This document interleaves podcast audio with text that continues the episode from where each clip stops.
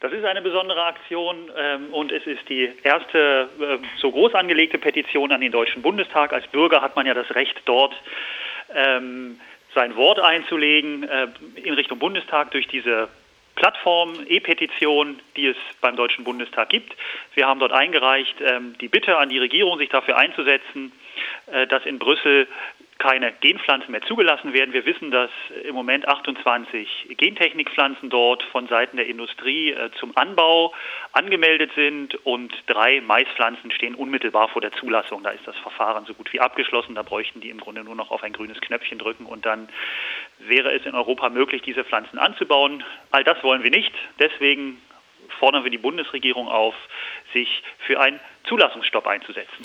Das ist jetzt eine Petition, die auf europäische Politik äh, abzielt. Wie ist denn äh, gerade aktuell der Stand in Deutschland? Können Sie das zusammenfassen? In Deutschland aktuell ist erstmal der Stand, dass Deutschland diesen Anbaugesuchen ähm, vermutlich zustimmen würde. Das würde den Vereinbarungen im Koalitionsvertrag entsprechen. Das halten wir nicht für sachgerecht, weil das Zulassungsverfahren, das in Brüssel am Start ist, absolut unzureichend ist. Die Prüfung auf gesundheitliche Risiken, Umweltwirkungen und auch ähm, hinsichtlich sogenannter sozioökonomischer Faktoren, also ist Koexistenz überhaupt möglich, was kostet sie und so weiter, das wird alles überhaupt nicht berücksichtigt.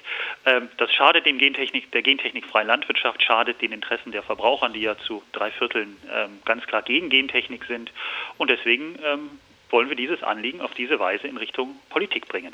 Nun haben Sie es äh, gerade schon gesagt, es gibt offensichtlich ja doch äh, eine ganze Reihe von Menschen hier in Deutschland, die das nicht so toll finden mit der Gentechnik. Äh, das Thema ist nun auch nicht, äh, also ich sage jetzt, das fällt jetzt nicht aus dem Himmel, also das verfolgt uns ja, verfolgt, ja, kann man schon sagen, verfolgt uns ja schon eine Weile. Warum hat es jetzt so lange gedauert mit dieser Petition?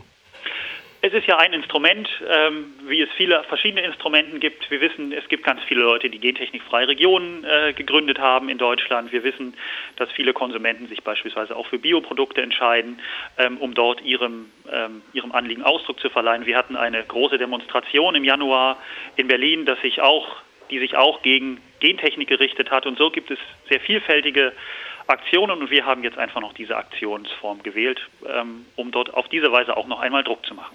Äh, ist es jetzt besonders ähm, erfolgversprechend mit dieser Petition? Also ich meine im, im Sinne von, wenn da Hunderttausende auf die Straßen gehen, ist das ja schon sehr eindrucksvoll. Was ist jetzt anders an dieser Petition? Ähm, so eindrucksvoll wie eine Demonstration mit 100.000 Leuten wird sie wahrscheinlich nicht sein, zugegebenermaßen. Ähm, was wir erreichen können, ist einmal mehr eine politische Debatte. Ähm, da denken wir, höhlt steter Tropfen den Stein. Wenn wir die Marke von 50.000 knacken können, dann ähm, können wir unser Anliegen persönlich im Petitionsausschuss in einer öffentlichen Anhörung vortragen. Ähm, das ist erstmal unser Ziel, diese 50.000 in drei Wochen zusammenzubekommen an Zeichnern. Dafür rühren wir die Werbetrommel, dass möglichst viele Leute dort unterzeichnen. Ähm, und darüber hoffen wir einfach sozusagen nochmal den politischen Diskurs um diese Frage intensivieren zu können. Mhm. Äh, Petitionen gab es ja in letzter Zeit schon einzelne erfolgreiche. Also ich denke zum Beispiel bedingungsloses Grundeinkommen. Dann hat es irgendwie zwei Jahre gedauert, bis es äh, vor dem Petitionsausschuss gelandet ist. Und seitdem hat man auch nicht wieder was äh, gehört. Was gibt Ihnen jetzt so die Hoffnung oder den Optimismus, dass das hier vielleicht schneller geht oder erfolgreicher wird? Ähm, wir haben die Hoffnung, die Debatte einfach einmal, einmal mehr zu führen. Und wir haben ähm, bei der, auch zum Beispiel bei der Debatte um die Netzsperren, die auch über so eine Petition gelaufen ist und dann es bis ähm, in den Bundestag ausgeschafft hat oder auch ähm, ein Anliegen der Hebammen um eine andere Versicherungsmöglichkeit. Da ist schon sehr viel Aufmerksamkeit einfach auch von politischer Seite einmal noch auf dieses Thema gekommen und hat meines Erachtens auch sozusagen die Balance in der politischen Wahrnehmung bei den Politikern nochmal verschieben können und darauf hoffen wir. Es, es, wird nicht das einzigste und letzte Instrument sein, mit dem wir gegen die Gentechnik ähm, ich sag mal, auch zu Felde ziehen. Vielleicht auch noch äh, einmal, also Politiker sind jetzt das eine, Politiker und Politikerinnen, die zu überzeugen. Äh, also wir gehen jetzt davon aus, dass äh, alle, die uns zuhören, da sowieso überzeugt sind, dass es mit den, mit den gentechnisch veränderten Pflanzen nicht so toll ist. Aber vielleicht können Sie es doch nochmal zusammenfassen. Was ist denn jetzt so schlimm daran, an Gentechnik? Also fangen wir mit einem ähm, Gesichtspunkt an, der vielleicht nicht zuerst äh, so naheliegend ist das, warum es Genpflanzen ist, ist die Tatsache, dass man als ähm, Pflanzenzüchtungsunternehmen darauf Patente erreichen kann.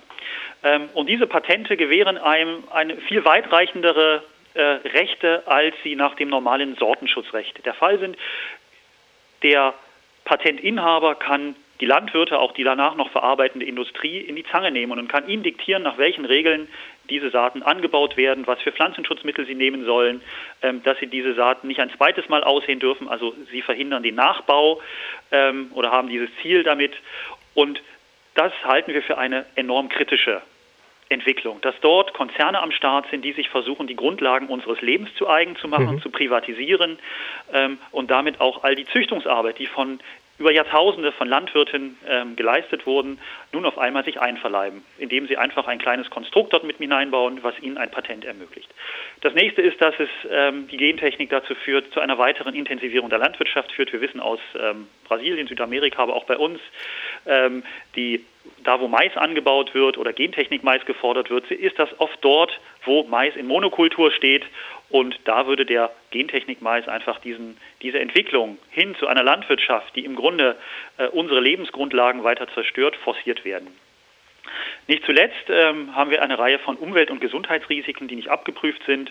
Im Rahmen der Prüfung durch diese europäische Lebensmittelbehörde werden einzig die Unterlagen der Industrieunternehmen gesichtet, ähm, was die rausgefunden haben über diesen Mais äh, oder über diesen Soja oder was auch immer für eine Pflanze dort angemeldet ist. Und diese Unterlagen von den Industrieunternehmen ist dann die Grundlage für eine Zulassung. Die Unternehmen wiederum ähm, können sehr effektiv eine freie und unabhängige Forschung verhindern, indem sie dieses patentierte Saatgut nicht an diejenigen Forschenden geben, die kritisch und industriefern forschen. Und sie schreiben zum Beispiel auch den Landwirten vor, also wenn ein Landwirt äh, Gentechnik-Saatgut kauft, steht da drin, sie dürfen es nicht weitergeben oder weiterverkaufen ohne unsere Zustimmung. Das heißt, ein Forschender, der vom Industrieunternehmen das Saatgut nicht bekommt, kann auch nicht einfach zu einem Landwirt oder einem Händler gehen äh, und von ihm dieses Saatgut kaufen, sondern das hat über diese Patentverträge der Saatgutinhaber, der ähm, Gentechnikinhaber äh, wirksam verhindert. Und damit ähm, können wir gar nicht wirklich beurteilen, wie ähm, schädlich dieses Produkt ist. Mhm, es geht also gar nicht äh, darum, dass es, äh, also nicht nur darum, dass wir jetzt eben nicht wissen, was macht das mit uns, sondern da hängen noch ganz andere Geschichten mit dran. Wir wissen nicht, was es mit uns macht und es hängen trotzdem noch ganz andere Geschichten mit dran, die mindestens ebenso gefährlich sind, weil wir dort zum Beispiel in die Abhängigkeit von ein, zwei, drei Unternehmen mit unserer Ernährung gelangen. Mhm. Herr Röhrig, äh, die Petition ist seit Montag online. Mhm. Wie komme ich dahin? Als komischer Mensch, als einfacher Mensch? komischer, einfacher Mensch kommen Sie über www.blw.de ähm, dorthin. Ja, und dort finden Sie eine ganz kurze Gebrauchsanweisung und finden den Link, der dann etwas komplizierter ist, auf die Seite des Deutschen Bundestags. Genau, wenn ich, äh, also wenn ich jetzt mir diese Adresse nicht unbedingt gemerkt habe, dann komme ich vermutlich auch übers, äh, über so eine Suchmaschine Petitionsausschuss Bundestag. Petition Bundestag und ähm, Sie finden dort ähm, ähm, diese Gentechnik-Petition. Dann bedanke ich mich, dass wir miteinander telefonieren konnten und ich denke, Sie haben jetzt die äh, Zeit von drei Wochen genannt. Dann telefonieren wir vermutlich in drei Wochen noch einmal und gucken mal, was da passiert ist, ob da die 50.000 zusammengekommen ist und ja, das, dann werden wir auch sehen, wie schnell das geht, bis es vor dem Ausschuss ist. Ausschuss ja, vielen. Dank. Ich bin sehr gespannt. Auf Wiederhören und noch einen schönen Tag. Ja, Wiederhören.